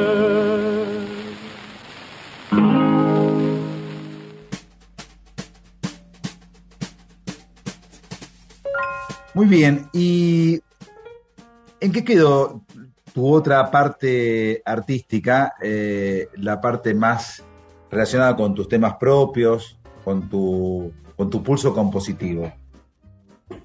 la verdad es que no lo sé, si te soy franco. Eh, podría eh, decirte lo mismo que decía el caballero cantor y decirte hay demasiados cantores y hay que dejar lugar. Un poco siento eso. La verdad es que no, estuve lanzando una serie de canciones el año pasado, no estoy componiendo, no es lo que estoy haciendo, ¿viste? Este, tengo canciones por ahí, cada tanto seguramente grabe alguna y la vaya lanzando, pero hay algo que tiene que ver con el trabajo constante del componer, lanzar, armar banda, tocar, que a mí la pandemia me empujó como a todo el mundo a estar eh, puertas adentro y puertas adentro me di cuenta que tenía muchas cosas pendientes que no hacía porque hacía todo lo otro. Como siempre estaba ensayando con una banda, terminando una canción, no escribía los libros que quería escribir, por ejemplo. O sea, estoy trabajando en dos o tres libros ahora en este momento. Me entregué bastante a la escritura. ¿Se puede saber sobre qué? Sí, eh, uno es una, una, especie de biografía eh, y que configure el método de enseñanza de que fue mi maestra de canto, eh, que fue una maestra de canto muy importante para, para, este país, Lucía Maranca, fue una mujer de Francisco Kropfel y fue formadora de una cantidad de músicos eh, gigante, una intérprete de la música contemporánea, compañera de Gerardo Gandini y de otra cantidad de gente desde el Ditela para acá, digamos. Bueno, ella dejó una obra eh, en todos sus alumnos, creo yo, fundamental para la música argentina. Entonces estuve entrevistando a, a todos los que forman parte de ese grupo muy eh, variopinto y estoy tratando de, darle forma, lo haré ahora en el verano. Por otro lado, escribí un manual para cancionistas, con un fin más bien, te diría, lúdico y utilitario. Eh, es un manual que tiene todas las claves de, de, quien escribe canciones, quien se arma las fechas como, como hago yo y como bien hacía nuestro amigo Palo Pandolfo, eh, levantando el teléfono y hablando con alguien en Río Negro para ir a tocar, digamos. Manual de supervivencia, escribiste. Exacto, exacto. Estoy muy contento con eso y en eso lo empezamos a editar ahora en los próximos meses. Eso sale seguro el año que viene, en febrero, marzo. Y la otra es una especie de comedia autobiográfica sobre mi experiencia con la orquesta de salón, que esa es la que está más en pañales, pero ya tengo bastante escrito también. Hola Pablo, de acá decís que sos un diletante, pero a su vez tenés una, una, capacidad de producción notable, porque todo esto que decís, si no tenés un poco de disciplina, se va al garete o no. Que soy diletante, pero soy workaholic total. Claro. Eh, yo me levanto, hoy por hoy, me levanto a las 7 de la mañana y a las 8 estoy acá sentado donde estoy charlando con vos frente a la computadora eh, y haciendo cosas. Qué sé yo, el tiempo corre, viste, pasan los años, estamos más grandes y yo no quiero perder el tiempo, la verdad. Entonces trato de, aprovechar cada minuto en, lo que puedo. Y como te decía, la pandemia me empujó realmente a darme cuenta que había muchos proyectos pendientes y pensé, bueno, ¿hasta cuándo los voy a tener pendientes? ¿Cuándo los voy a hacer? Cuando sea viejo, si ya casi soy viejo, entonces tengo que hacer las cosas. Pablo, me gustó mucho, además de, de la investigación y, y, de la manera que encontraste para retratar a Ignacio Corsini en por qué escuchamos a Ignacio Corsini, de Gourmet Musical, de mi amigo Leandro Donoso, una editorial épica para mí, eh, noble, honesta, eh, me, gustó cómo trataste ¿no? La, lo verosímil y lo verdadero. Eh, me gustó mucho como el encare. Hay muchas maneras de escribir una biografía. Vos elegiste un camino. Te pregunto si tuviste algún tipo de asesor o si tuviste a alguien con quien ibas eh, haciendo un, un, truco y retruco de, de devoluciones. Porque es escribir un libro es algo que te desgasta y que en un momento te empantanás y, y necesitas ayuda. Total, sí, yo creía que era más fácil, te diría. Estuve un tiempo largo, ¿viste? Eh, no, bueno, ante todo lo que dijiste al comienzo de la pregunta, Leandro Donoso fue fundamental en todo esto. Esto formó parte, como bien lo sabés, de una colección que se llama ¿Por qué escuchamos a? dentro de la editorial Gourmet. Y en realidad yo fui eh, a hablar con Donoso por otra cosa. Yo fui con otro proyecto y estábamos charlando y me habló de la colección, que yo ya la conocía, pero me, me, me, tiró así. Bueno, acá está otra vez la epifanía de Corsini, ¿no? Me dijo eso y me dijo, ¿y sobre quién podrías escribir? Yo dije, sobre Corsini. Entonces, bueno, salí de ahí con un proyecto y esto fue hace cuatro años más o menos. Pasó el tiempo, empecé a, a investigar un poco y empecé a escribir. Eh, Martín Graciano fue de gran ayuda con él eh, me mandé ida y vuelta del texto y me ayudó en una el, primera el mejor, el mejor, o sea, estuviste ah, con George sí. Martin. sí. Qué bueno que lo, que lo, veas así. Sí, es un capo, Martín me ayudó muchísimo. Y después, eh, bueno, eh, tanto Leandro como, como Finkelstein, que son los directores de la, de la colección, eh, me dieron una devolución impecable también. La primera lectura de ellos fue genial. Este, ya igual cuando le llegó a ellos ya estaba un poco más configurado. Martínez es el que me ayudó a pasar de las notas sueltas a buscar una estructura. Pero bueno, como bien decías, el libro cambió de estructura un montón de veces, empezaba de otra forma, era, en un momento no era nada lineal. Eh, yo sí sabía que quería hacer eh, un libro que no, justamente que no sea, porque la premisa era que no sea una biografía, sino que bordee esa idea, sobre todo porque estamos hablando de alguien cuya historia no se conoce tanto, pero que en realidad haya una impronta de opinión, digamos, que, funcione dentro de la, categoría del ensayo. Entonces yo sabía que quería mezclar registros, sin duda, y también me di cuenta en el, en el hacer y donde fueron apareciendo los otros proyectos de los que recién te hablaba, que de alguna manera este programa de escritura que estoy llevando adelante tiene que ver también con una indagación sobre el propio oficio y con lo que he hecho todo este tiempo. Yo creo que el, valor del libro para mí es que yo, eh, salvando las distancias, pero que yo también he recorrido el país con mi guitarra al hombro, digamos, que yo sé lo que eso significa y que yo sé lo que es juntarse todas las tardes con tres flacos que tocan la guitarra y no encontrar el arreglo o tener que buscar la melodía y darse cuenta cuándo una canción es poderosa y cuándo no, este, lo que es estar cansado y tener que cantar igual, ¿viste? Es el, oficio es lo que me ha permitido meterme en, este proyecto como en los otros y me doy cuenta que también los otros proyectos tienen que ver con pensar e imaginar otros destinos posibles para esto que es lo que hago hace tiempo. Hablamos con Pablo Dacal aquí en Flores Negras. Vamos a escuchar a Luisito Cardey. Hay un vals que a mí me encanta, que es Temblando, que lo hacía Corsini. Me gusta mucho cuando dice, no sé qué me pasó, monté a caballo y me alejé ¿eh? montando a rienda suelta. Es impresionante cuando, cuando escribe, eh, cuando talla el tronco con el cuchillo, con la punta del cuchillo. Un vals bellísimo, temblando, con guitarras, Luisito Cardey, y después con eh, Antonio Pisano en bandoneón, Cobardía, dos temas con toda la impronta de Corsini, esta vez en la voz de Luis Cardey.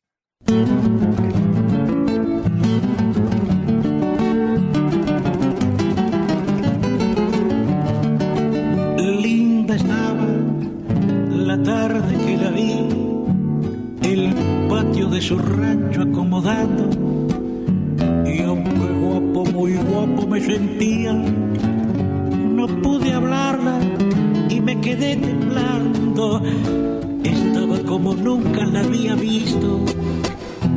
vestido livianito de zaraza, con el pelo volcado sobre el hombro. Era una virgen que encontré en la casa. Ni ella ni yo, ninguno dijo nada sus ocasos me siguió quemando, dejó el rebozo que tenía en la mano, le quise hablar y me quedé temblando, era el recuerdo del amor primero, amor nacido en nuestra edad temprana, como esas flores rústicas del campo, hoy que nacen de la noche a la mañana.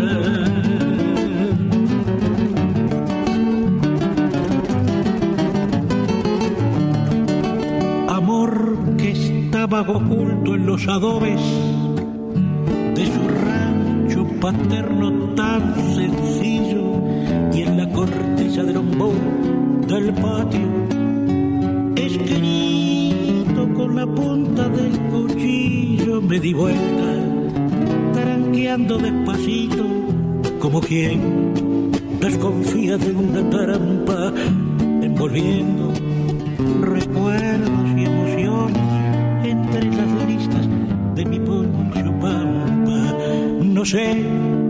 me pasó, monté a caballo y me fui galopando a rienda suelta con todos los recuerdos y emociones la lista del poncho estaba envuelta, linda estaba la tarde que la vi,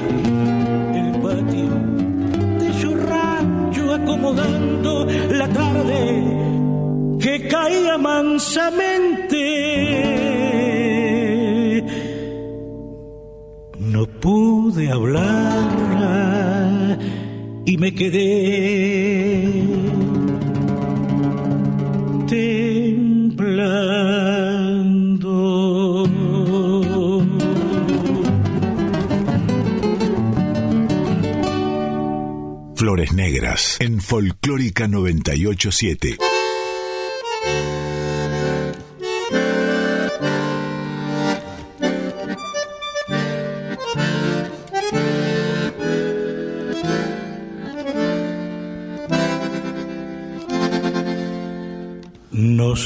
Qué daño he hecho yo para merecer esta cadena inaguantable de dolor que cuanto no te beso no puedo respirar y siento que me ahogan tus labios al besar de sufrir tanto perdí la dignidad y no me importa saber que me engañas.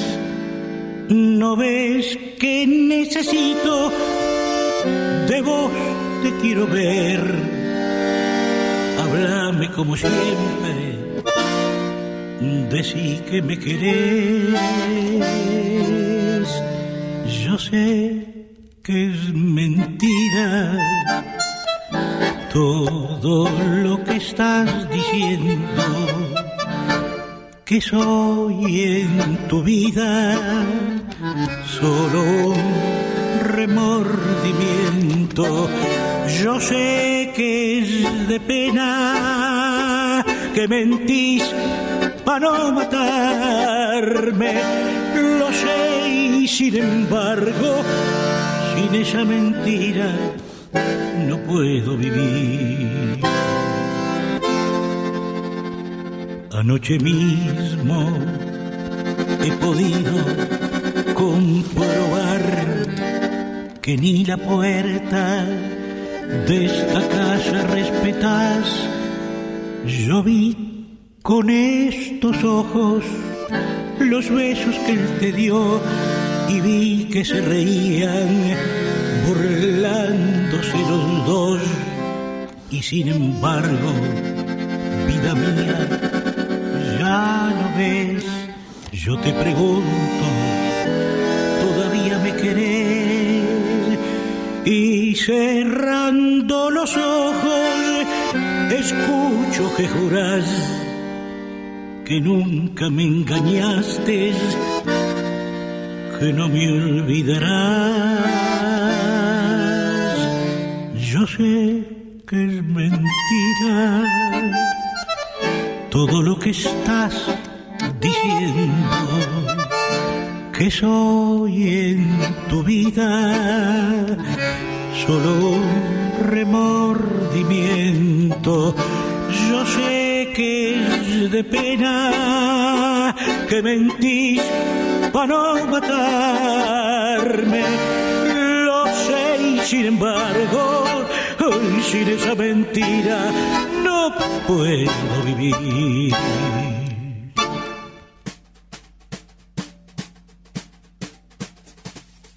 Pablo, me queda pensando de, lo que decías antes y mm, primero me parece que es buenísimo, sos del tipo de persona que, termina lo que empieza. Porque conozco muchos que han prometido libros y que lo dejan inconclusos dijiste, no, esto hay que terminarlo. Lo que prometí hace, lo que dije que iba a hacer hace cuatro años hay que terminarlo, porque si no, la vida de uno son hilachas que se van perdiendo eh, en la nada. Total, sí, yo creo que por eso uno establece también relaciones con otros, compromisos. ¿Viste? estoy leyendo el, libro ese sobre Esta noche toca Charlie, el nuevo que salió también por Gourmet.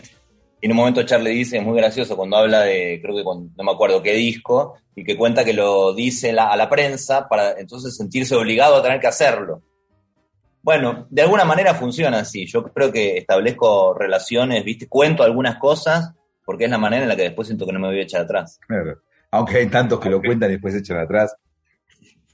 Venías hablando con Donoso justamente de cuántas veces Bilibón dijo que iba a reunir la pesada. que la plata para hacerlo. Eh, Pablo, y también me gustó mucho de tu libro que de entrada definís lo que decías recién, ¿no? Que vos conocés lo que es levantarte a la mañana y salir por el país con poco dinero, buscando lugar donde dormir, eh, que lo definís a Corsini como un trovador, o sea, lo llevas para tu terreno. Y es que yo creo que estaba ahí, yo creo que él era eso, ¿viste? Si bien giró con los circos, este, digamos, siempre había un marco y también giraba en, un país que, estaba ávido de escuchar eh, nuevas expresiones, digamos, ¿no? En un país que recién empezaba a tener la radio, casi no había discos, qué sé yo, la música en vivo era cuando llegaba el cantor al pueblo. Pero sin duda yo creo que él es una, una de las figuras importantes, junto con Gardel, junto con Magaldi, junto con todo lo que estamos hablando, y junto con los, los payadores, con Bettinotti, con Gabino Ezeiza y con todos los que vinieron antes, de los tipos que estaban ahí con la guitarra, yendo de pueblo en pueblo, cantando. Eh, yo creo, yo me reconozco en ese lugar y, y, reconozco a muchos amigos, colegas también en ese lugar. Quizás el rock eh, después se empezó a mover con una lógica más cercana al espectáculo, en la cual las cosas están más organizadas, coordinadas y previstas, ¿no? Entonces, qué sé yo, hay poco lugar para, la, para lo fortuito. Pero yo creo que el tango, también perdió. Tango también perdió de alguna manera su, sus maneras más, eh, más sencillas, más acústicas. Bueno, más allá de las orquestas, después eh, adquirió una, una, una serie de artificios, ¿no? Una serie de imposturas que yo creo que lo salvaron y lo condenaron al, mismo tiempo, como suele ocurrir, ¿no? Lo que te salva te condena. Y, y, adquirió un nivel internacional del cual fue muy complicado después salir del, del farolito, del lengue, de, de todo el estereotipo. Y, de hecho, tango argentino, que fue una de las causas, ¿no? De la, de la, del, del, del resurgir del tango a fines de la década del 90 eh, tenía algunos clichés, tenía algunos clichés. No tantos, pero tenía. Tenía quizás a Virulazo bailando o, uh -huh. o, a, o, a, Copes, pero después tenía mucho, mucho lengue, ¿no? Bueno, Pablo, se va acabando el tiempo. Vamos a escuchar, vamos a escuchar música, vamos a escuchar Ventanita de Raval, tema que a mí me gusta mucho por Ángel Vargas y la orquesta de Agostino. Bueno, antes la había hecho Ignacio Corsini.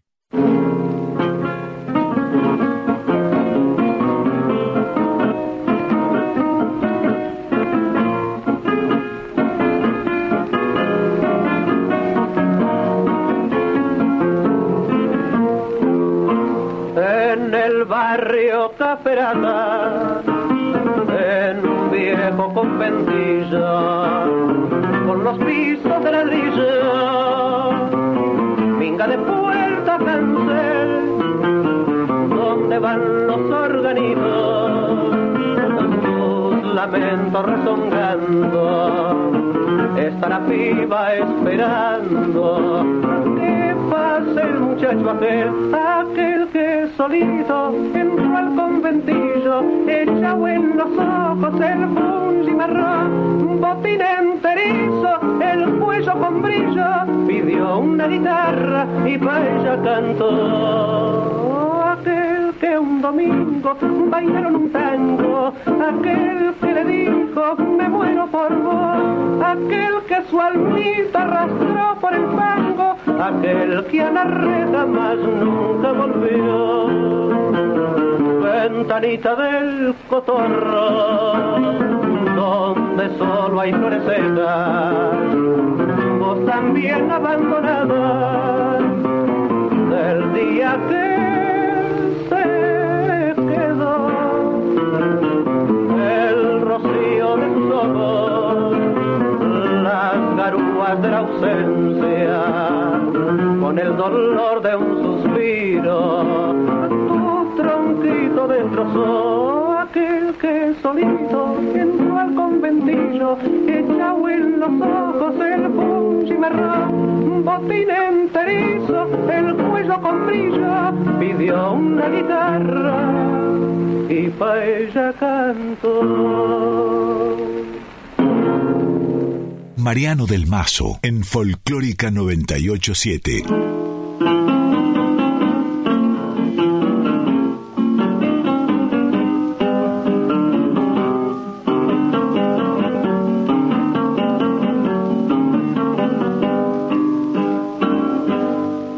Aquella casa, no qué suave encanto, en la belleza humilde del patio colonial, cubierta en el verano por el florido manto que las glicinas, la parra y el rosal.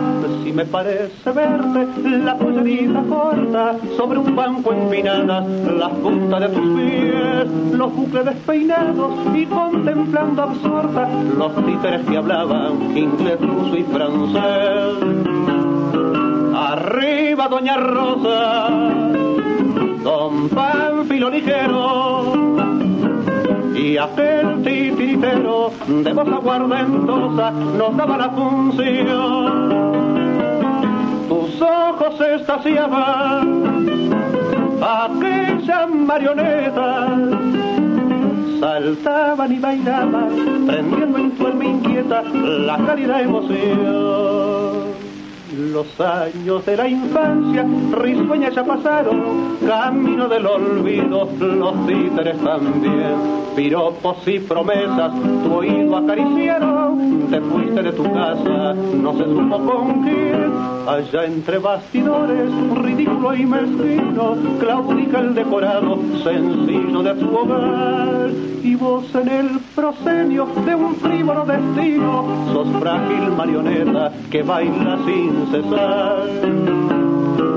Arriba, Doña Rosa, Don Pánfilo ligero, y aquel titiritero de voz aguardentosa nos daba la función. Tus ojos estaciaban aquellas marionetas saltaban y bailaban, prendiendo en tu alma inquieta la cálida emoción.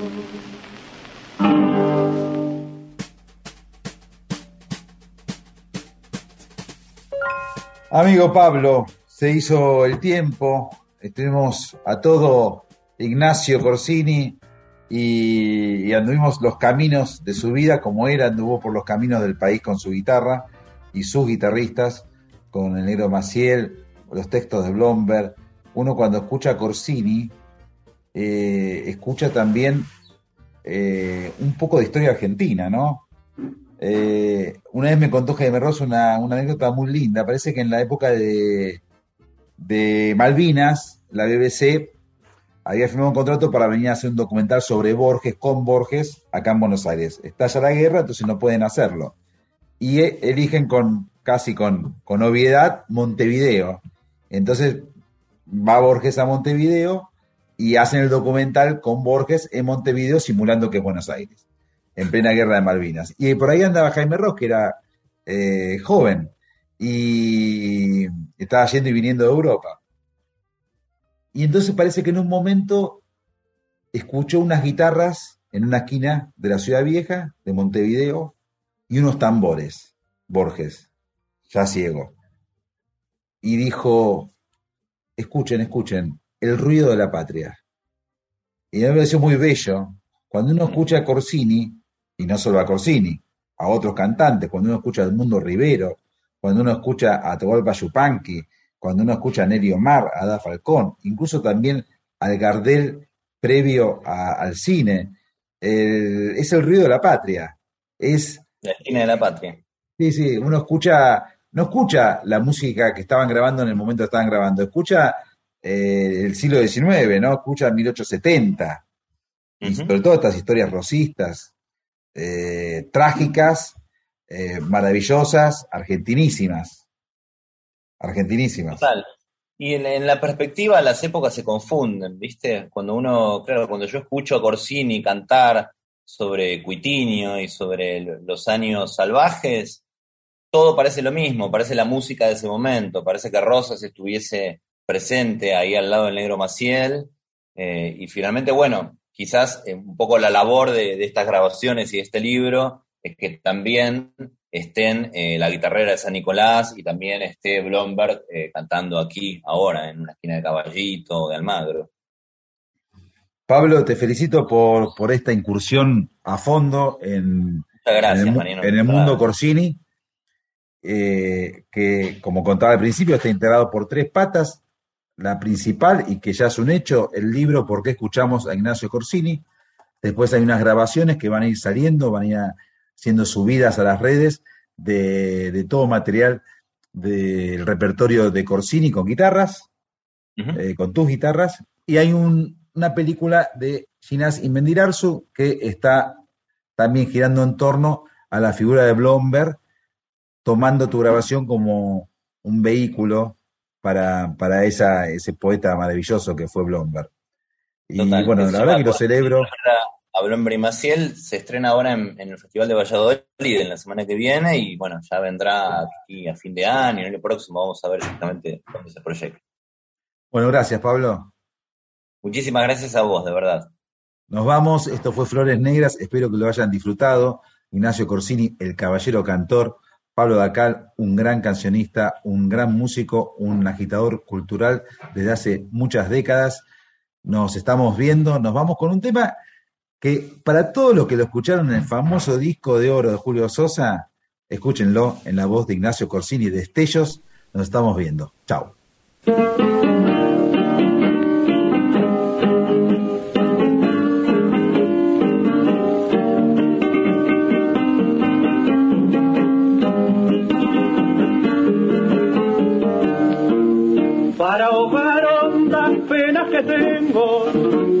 Me matan y que no se van. Yo levanto temblando en mis manos esta copa de rubio champán. Los invito conmigo a beber, que bebiendo se habrán de apagar los destellos de amores perdidos que suelen los ojos de llanto nublar. Yo he sabido tras veces beber en la fuente de sus labios rojos y el mirar de sus lánguidos ojos. Muchas noches de amor me embriagó, pero amigos, ella me olvidó y en el fino cristal de esta copa me parece que veo la boca que mil veces mi boca besó. En mi alma quedaron destellos de ese amor que no se irá jamás. Pues por más que lo intento no puedo esa luz que me quema apagar. Si esta noche borracho me ve, a mí mismo me quiero engañar. Y es por eso, amigos que invito, bebamos, me quiero aturdir con champán. Yo he sabido otra vez beber en la fuente de sus labios rojos y el mirar de sus lánguidos ojos. Muchas noches de amor me embriagó, pero amigos, ella me olvidó. Y en el fino cristal de esta copa me parece que veo la boca que mil veces mi boca besó.